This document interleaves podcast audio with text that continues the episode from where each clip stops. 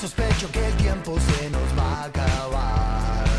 Estás algo loca y sos tan clásica. Deja que la noche nos proponga más. Decime que sí, hacer como yo, a veces sos tan genial. Persigo tus ojos por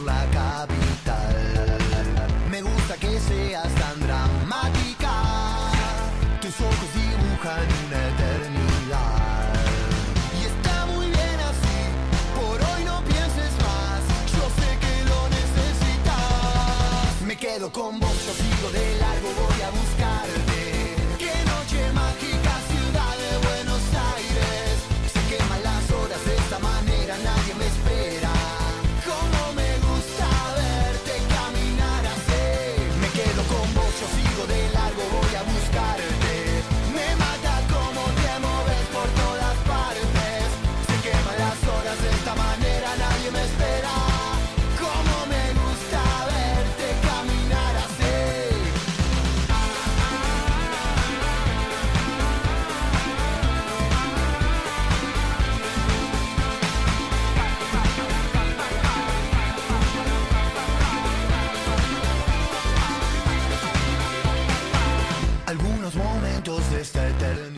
Bien, 20 minutos ya pasan de la hora 11, 17 grados la temperatura en Apóstoles, cielo despejado. Carla.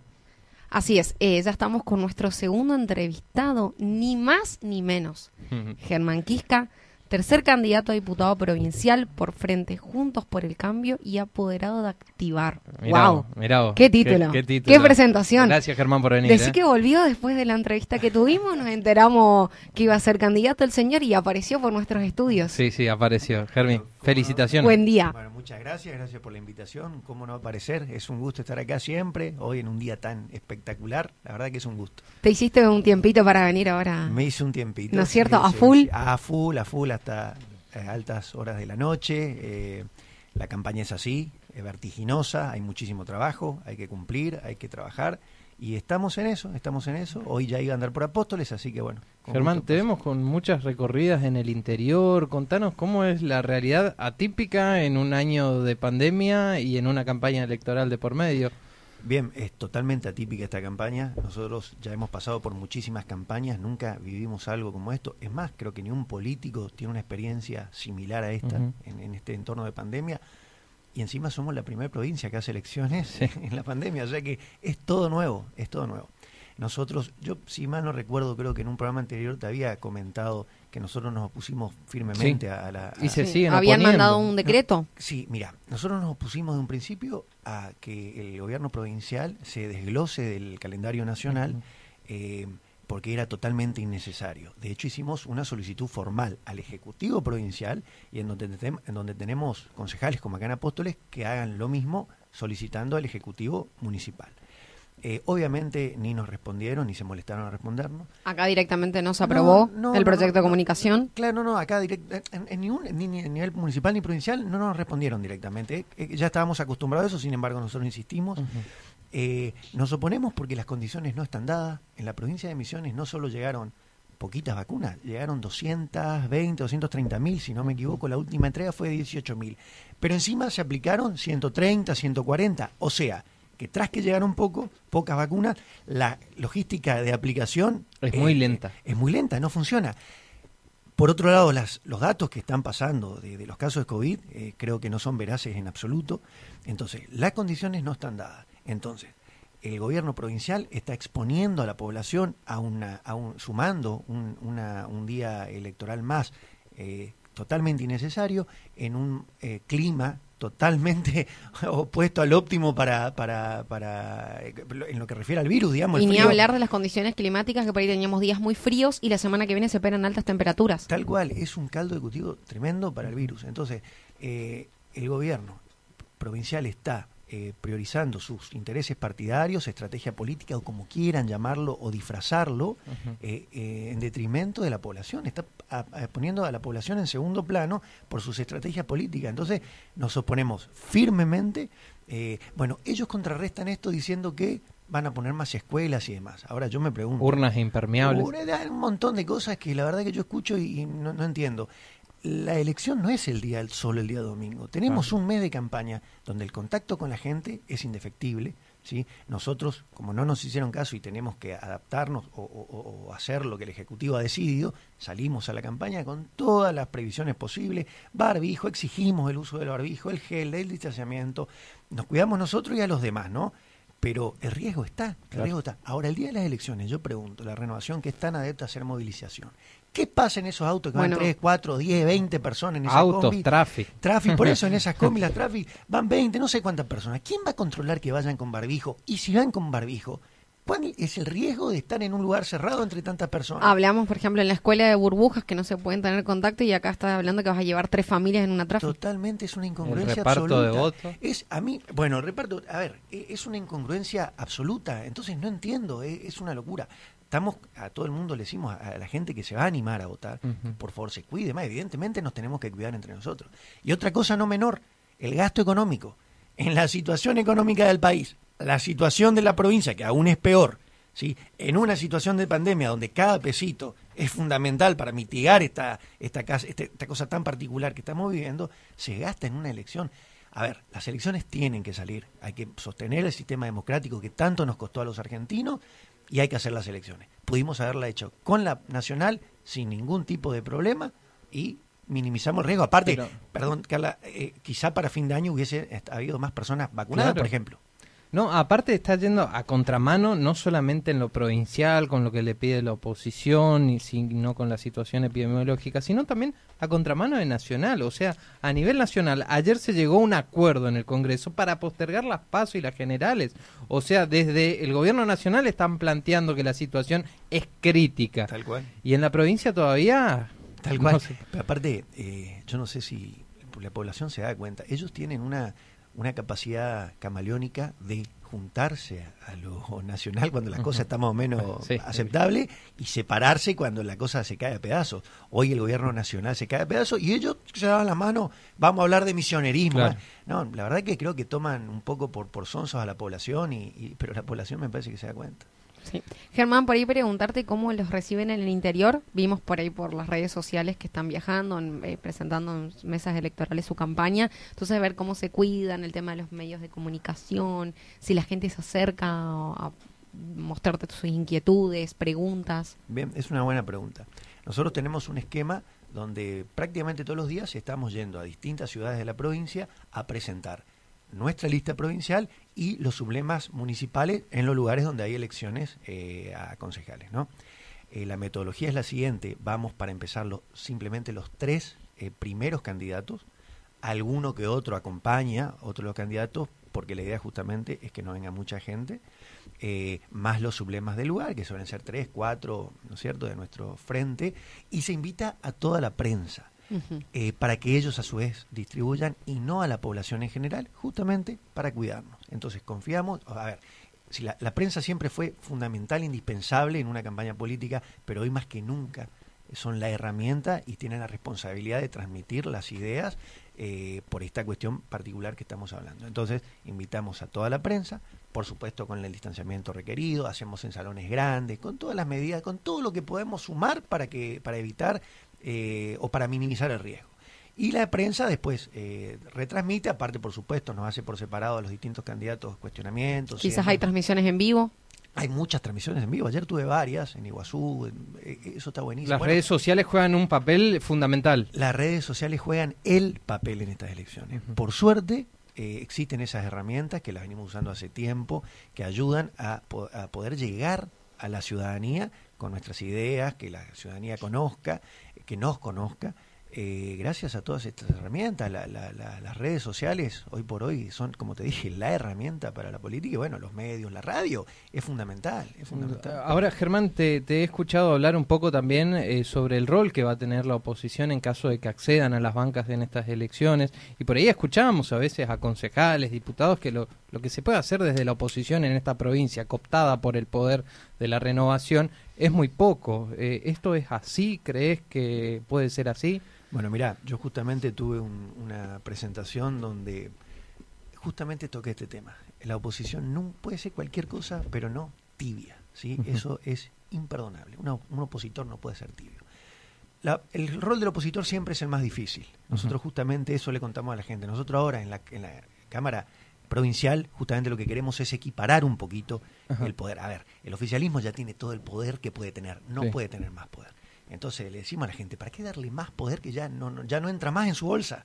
Entonces, que nos apoyen a nosotros para poner un poquito de contrapeso, para que haya un ente de contralor que pregunte, cuestione, presente proyectos eh, cu- cubriendo los intereses de, de- de misioneros somos todos. Claro. Entonces hay que hay- nosotros que estamos velando por los intereses por ahí de lo que no están de acuerdo con, con- con el oficialismo, que seamos escuchados también. Entonces es muy importante equiparar ese poder. Así que los que nos apoyan a nosotros no le van a sacar poder a, a ellos, pero vamos a poner un poquito más en equilibrio eh, el poder en la Cámara. Eso es fundamental. Ahora, el rol del opositor en toda la provincia me pasó hace tiempo de estar por ahí con concejales opositores que Ajá. ocupan una banca y le pregunto, ¿qué, ¿cómo está la cosa? Y es común escuchar, no, nosotros somos opositores, ellos son cuatro, nosotros somos uno. Esa respuesta me pone los pelos de punta, porque el opositor no puede ser tibio. Y nosotros lo hemos demostrado fehacientemente, primero acá en Apóstoles, cuando entró. Gastón. Caballero, ¿sí? y después Juan Ahumada, que siguió exactamente con el mismo rol. Mostraron que siendo un solo opositor del lado de enfrente, lo que se puede hacer es impresionante. Ellos lo demostraron y eso trato de transmitir en toda la provincia.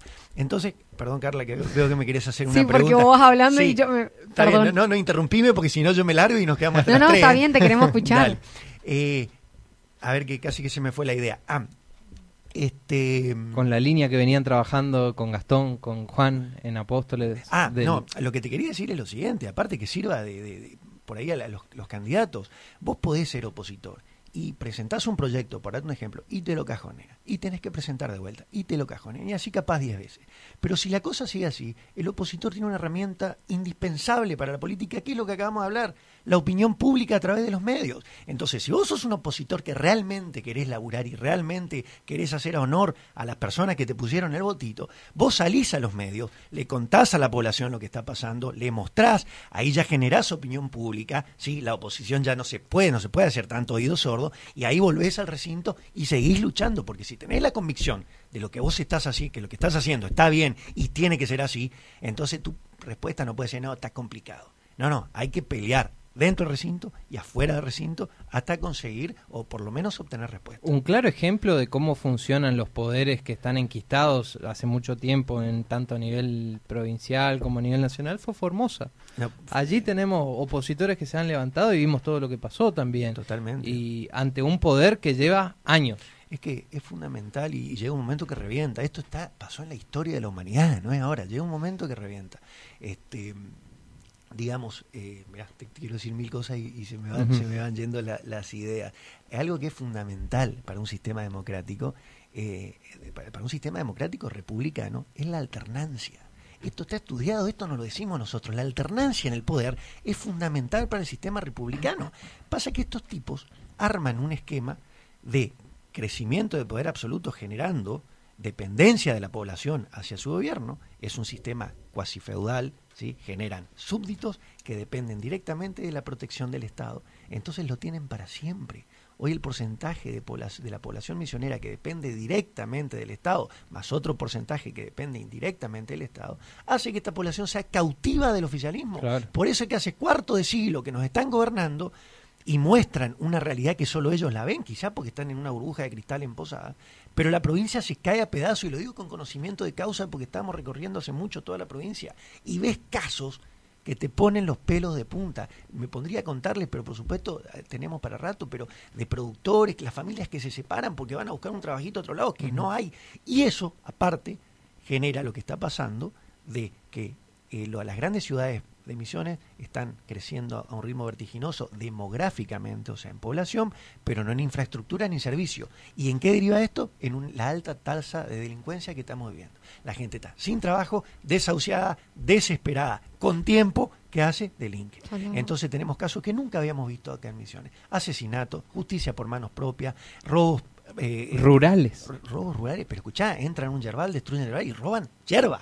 Ni hablar Aparte de la la- gente que mata a los animales. Ni Te hablar, faenan en tu campo y se- te dejan el cuero y se llevan el- Tal la cual, pero carne. aparte te matan un animal, te sacan un pedazo de carne, que es lo que pueden llevar por ahí, el resto. Es, es tremendo, pero eso es un derivado de... de- La necesidad. Y totalmente. Entonces el Estado está con sus parques tecnológicos y no sé qué cosa, que está genial. Pero hay otras prioridades, la población está mal. Y aparte me desespera esas familias que se están separando, un tipo que tenga que hacer mano, justicia por mano propia, y si no lo hacía, ¿qué pasaba con la familia? De este, el, el, Katz, Héctor Katz, si no me equivoco. ¿Qué pasaba con la familia de él? Entonces, si me disculpa la expresión, pero dejémonos de joder con cosas que, que, pueden esperar un poquito y preocupémonos por resolver estas cuestiones de raíz, de base, que va a hacer que la provincia más o menos se vaya acomodando para adelante. ¿no? Germán, ¿qué te plantea el joven de Piñalito Norte, de San Martín, cuando llegan ustedes, los referentes, los dirigentes? ¿Qué es lo que más escuchas a lo largo y ancho de la provincia? Básicamente es esto, el trabajo. Que, que realmente no, no ven ni una luz al final del camino, eh, la gran mayoría de... Me gusta mucho hablar con los jóvenes, de aparte porque lo soy. Eh, la falta de oportunidad. La falta de oportunidad, pero aparte vos te fijás, es impresionante la cantidad de, gente, de chicos que están terminando la secundaria y ya saben que se van a ir o a alguna fuerza, a prefectura, a, la, armada, lo que fuera, que está genial, pero está genial si es lo que vos querés por claro.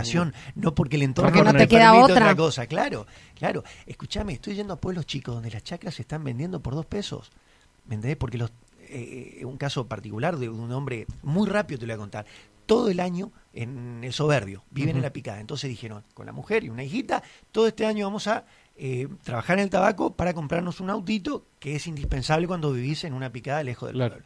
Lo hicieron, trabajaron todo el año, es más, me costaba ir a verlos porque realmente estaban trabajando todo el tiempo. Se compraron un autito, les alcanzó para comprarse un Gol modelo 2000, es lo que le alcanzó un año de trabajo. Bien, a los tres meses el auto obviamente estaba roto y no tenían dinero para arreglar. Entonces, ¿por qué tenemos que subsistir y no vivir como nos merecemos después de haber laburado un año? A mí eso me desespera. Sobrevivir. Sobrevivir, estamos sobreviviendo. O sea, a ver, está bien, que no se compre un cero kilómetro, pero que se compre un auto aceptable que nos está pidiendo un lujo para vivir un poquito más feliz con su familia. Esa nenita que tienen, ¿a qué apunta? ¿A qué apunta si sus padres ya no tienen oportunidad? Y si se va a trabajar con ellos, capaz que ni va a la escuela. Pero, pues, exactamente. Y no, no quiero ni pensar la distancia, no quiero ni mencionar la distancia que tiene eh, la escuela, aparte de los caminos. Y esa es la realidad de muchos, no solo de esta familia. Pero escúchame, gente que tienen eh, chiquitos por ahí con algún problema de salud, que eh, el terror de ellos, ¿sabes cuál es? Que si hay una emergencia, una chica, por ejemplo, estoy contando casos verídicos, no estoy inventando, una chiquita con leucemia, abanderada de su escuela, ¿sí? con leucemia, que la va llevando, pero el terror de los padres es que si ella tiene una emergencia, la ambulancia no entra, no puede entrar porque no tiene un camino aceptable siquiera para que entre la ambulancia. Entonces, ¿de qué parque tecnológico me estás hablando? ¿De qué parque tecnológico? Ni sé cómo se llama, Silicon Misiones, porque hasta para los nombres no se le ocurre una buena idea, ¿me entendés?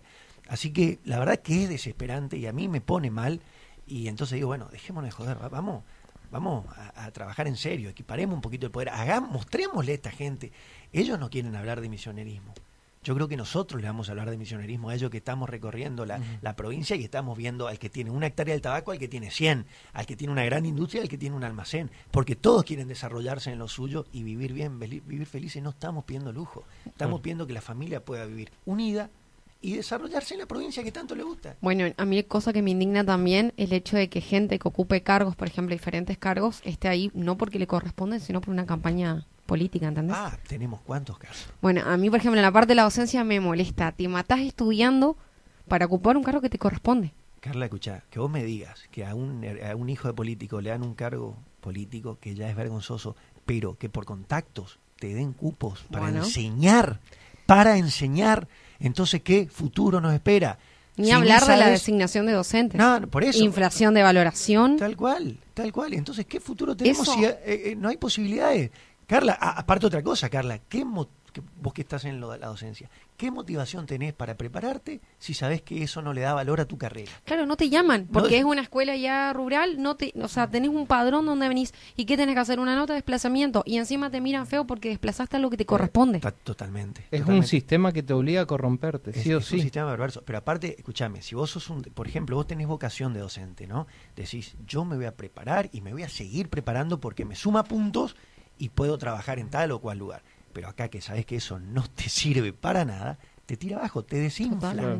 Te desinfla. El sistema es perverso. Saber que tener que tenés que depender del numerito de tal, del teléfono de tal, el mensajito de tal para llegar. ¿Y eso qué genera? Lo que acabamos de decir, una dependencia al Estado. Sumate a ellos o, o perdés. Tal cual. Tal cual. Eh, ahora también, hablando, hablando un poquito de lo que dialogan con la sociedad, con los vecinos, te vi en una recorrida donde también están concentrándose en lo en el tema comercial, se han reunido con cámaras de comercio e industria. ¿Qué está planteando ese sector en particular? Bueno, ese sector tiene un punto eh, que tiene en la- lo tiene en la frente, que es la aduana paralela de renta, la aduana inconstitucional, eh, que hace que, mis, que un par de políticos se esté llenando de mucha plata, políticos eh, y el ambiente privado, que eso es lo más increíble, ¿no? Un, un- un impuesto que esté manejado por privados eh, y que está asfixiando a toda la industria de la provincia. Entonces te dicen, eh, a ver, yo, yo que estoy tanto con esto de la generación auténtica de empleo y demás, por ejemplo, cuando estamos armando preproyectos para en un futuro presentar en caso de que lleguemos a la banca,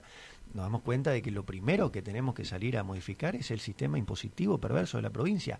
Pero algo que yo digo muchas veces, escuché el otro día estuve en un debate, ¿no?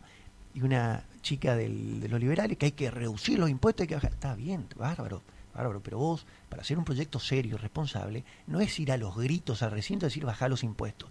Porque hay que ser objetivo, hay que ser inteligente. La, la provincia tiene que recaudar, porque tiene una administración que cubrir. Pero vos, hay otras formas de lograr esa recaudación. Hablar, por ejemplo, de la coparticipación del país hacia la provincia y de la provincia a los municipios. Hay formas que no ahoguen y no destruyan eh, al emprendedor, no solo a la, a la gran industria. ¿Me entendés? Hay, hay, entonces, eh, queremos armar un proyecto serio que dé otra posibilidad, pero hay que pelearla, que sea escuchado. Claro, que sea real, Totalmente, viable. que sea real, porque, Porque si vos lo- le decís, bueno, che, hay que bajar los impuestos, y ellos te, ponele que te escuchan y dicen, bueno, listo, Kika, bajamos, ¿cómo hacemos para recaudar? A eso me refiero con que... Sí, sí, se entiende. Que Claro. te, que te escuchen y que no haya una manera viable de su parte para que se logre. Exactamente. No, aparte es perjudicial para todo. Me pongo a pensar desde el simple eh, trabajador del sector privado que le depositan todos los meses su sueldo, ¡pum! rentas. Lo primero que te hace cobrar Pero, es renta, Gastón, ni bien te depositan el Si sueldo. alguien, un amigo me llama y me dice, Germán, o eh, ¿sabe qué? Prestame unos pesos, o mi mamá, por lo que fuera, eh, te- le, tra- le Sí. cobran renta. Sí. Eh, el comerciante que se dedica a la indumentaria, se va a comprar ropa a Buenos Aires, entra acá con la bolsa de ropa que ni siquiera vendió ni sabe si va a vender, pero ya. Pero, Carísimo. Tal cual. Pero Gastón, aparte, a ver, sin irnos a la... Eso explica también los camiones de soja que entran y Ilegales. que se secuestran. O sea, ya que se secuestra un 1% y el resto, que, que aparte me encantaría hablar y contarle a la población qué pasa con la plata de esas hojas, sería muy interesante.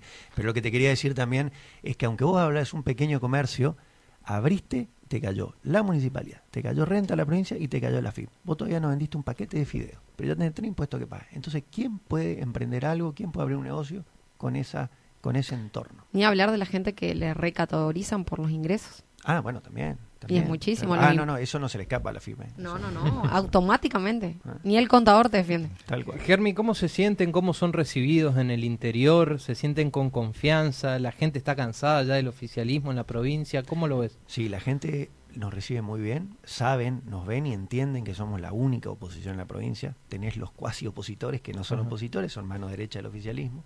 La gente sabe que somos el único frente opositor que podemos equiparar este poder en la Cámara. Entonces nos apoyan mucho, nos cuentan su idea, les, les gusta mucho a lo que apuntamos, eh, me lo manifestaron repetidas veces. Así que el recibimiento es excelente.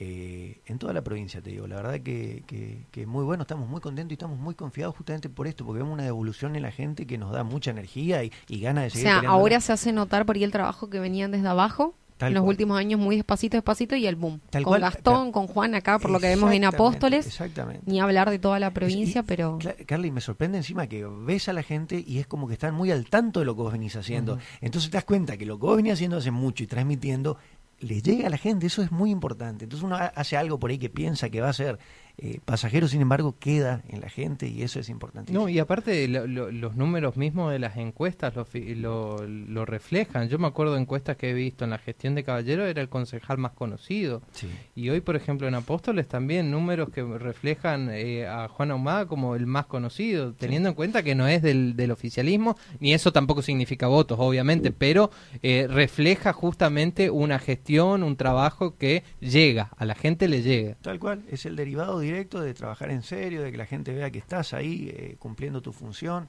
de que te preocupa la gente y es, ese es el resultado. Tenés una imagen positiva este, que como decir, más allá de los votos, no que te sumen, pero, pero la gente reconoce que el trabajo es real, eh, es para la gente, eso es importantísimo. Yo por eso, siendo de activar, estoy tan orgulloso del trabajo de Gastón y, y, de Juan y también de nuestros concejales en el resto de la provincia. Bien, te quiero preguntar ya para finalizar eh, el tema de la producción. ¿Se estuvieron reuniendo también con productores, tanto yerbateros, madereros? ¿Qué están planteando allí en ese sector, por ejemplo? Mira, justamente estuvimos, estuve con muchos productores tabacaleros. Tabacaleros. Sí, eh, yerbateros, eh, madereros. Hoy los madereros por ahí tienen, están con un aire, para, para hablar objetivamente, están con un aire un poquito, eh, un oxígeno, porque bueno, están exportando, pero el sector del tabaco, los pequeños latifundios sobre todo del, tabaco, eh, le está costando muchísimo subsistir, muchísimo.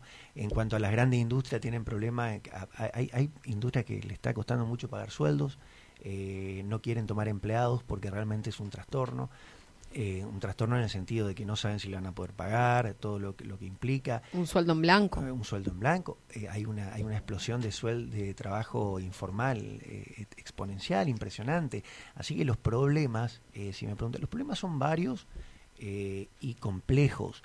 Pero si te pones a analizar un poquito, todo va teniendo la misma raíz y la misma base que es el problema de una, una provincia que no se está desarrollando, que se está sumiendo en la provincia, está estancada, no genera trabajo genuino, eso deriva en lo que hablábamos de la delincuencia y todo. Entonces, te pones a pensar y la raíz básicamente eh, es una, entre otros problemas, la falta de, de, servicios, eh, cloacas, eh, hay, es, impresionante. Infinidad. Infinidad, por eso es por ahí es un poco que están hablando de cosas que son más secundarias que, Bien, Germán, te agradecemos por tu tiempo. Seguramente vamos a tener otra oportunidad para charlar, para volver a presentar algunas propuestas, para ver ya sobre el final de la campaña qué balance hacen de cara a lo que será las elecciones. Te agradecemos mucho por tu tiempo. ¿eh? No, por favor, yo le agradezco a ustedes la invitación y quiero aprovechar el espacio para saludar a todos los policías en su día, eh, que tanto se merecen por estar ahí con el pecho al frente eh, con todos los problemas que sabemos que, que, ellos, que ellos tienen. Sabiendo que muchas veces los recursos no llegan, no llega el combustible, no llegan los patrulleros. Que los recursos no llegan, que le cuesta muchísimo hacer su trabajo simplemente, le cuesta tanto y sin embargo están ahí. Eh, a disposición siempre la población, así que es un orgullo y, le envío un cordial saludo y sincero saludo a todos los policías de la, de la provincia y del país. Gracias Germán por tu tiempo, éxitos en la campaña, así que bueno, te esperamos pronto. Muchas, Después de los comicios, antes de los comicios, está atento. A disposición, ustedes me llaman que es un gusto estar aquí. Hacenos un lugar en tu agenda. Bien, ahí lo escuchamos. Germán Quisca, candidato a diputado provincial del Frente Juntos por el Cambio. Pausa cortita, ya volvemos. Lo escuchaste aquí, en la 100.3, La Voz del Chimiray. La Voz del Chimiray.